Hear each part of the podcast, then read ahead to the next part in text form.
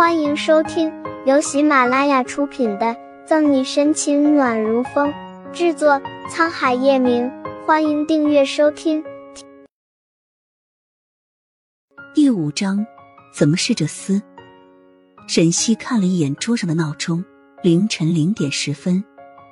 警示那个案子，因为拿到了录音，顺利的侦破，找回了失窃的黄金。但是因为他的暴露，主犯黄子叶躲藏了起来。他们找了两天都没找到，警方便在网络上发布了照片悬赏逮捕通告。那行，你开车过来接我吧。他挂了电话，下了床去洗手间。半个小时之后，方初明开车过来接沈西。他上车之后，系好了安全带。打开了车窗，点燃了一根香烟。方初明转头看了他一眼。十点多才到家，我没想到你睡下了，不然我可以自己过去。睡到一半被喊醒的滋味不好受吧？不是这个原因，做噩梦了。还是那个梦吗？方初明启动车子，瞥了他一眼。四年多前，四九九的案子刚侦破，你突然就失踪了，直到一年多之后，你被不知名的人送回来。没有人知道你期间经历过什么，就连你自己也不记得那一年里所发生的一切。沈西深吸了一口烟，缓缓吐出烟雾。他消失的那一年多，就如同一个解不开的谜，没人知道他经历过什么。而他可以肯定的是，他一定经历过一个野男人。那晚在警室，他明显不是第一次，所以他的第一次应该在那一年多里。一同被他遗忘了。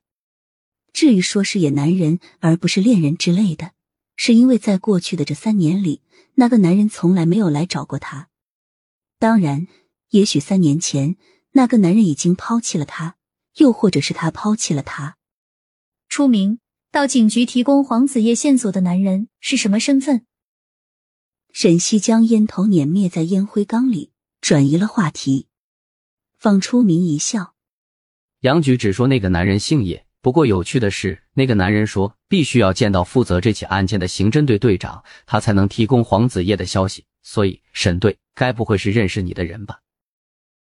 沈西挑眉，想了想，肯定的道：“我并不认识姓叶的男人。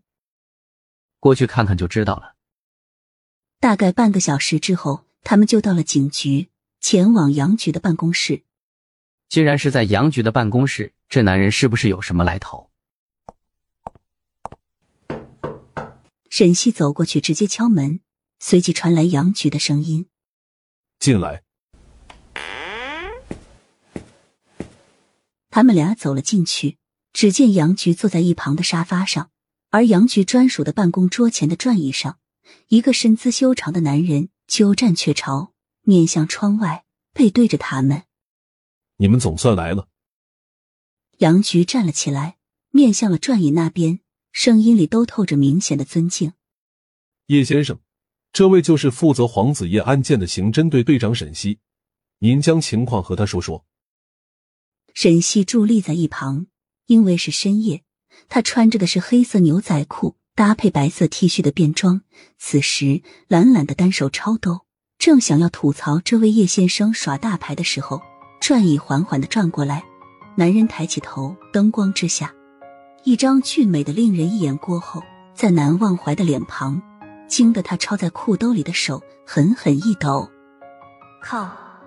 见鬼了！怎么是这厮？本集结束了，不要走开，精彩马上回来。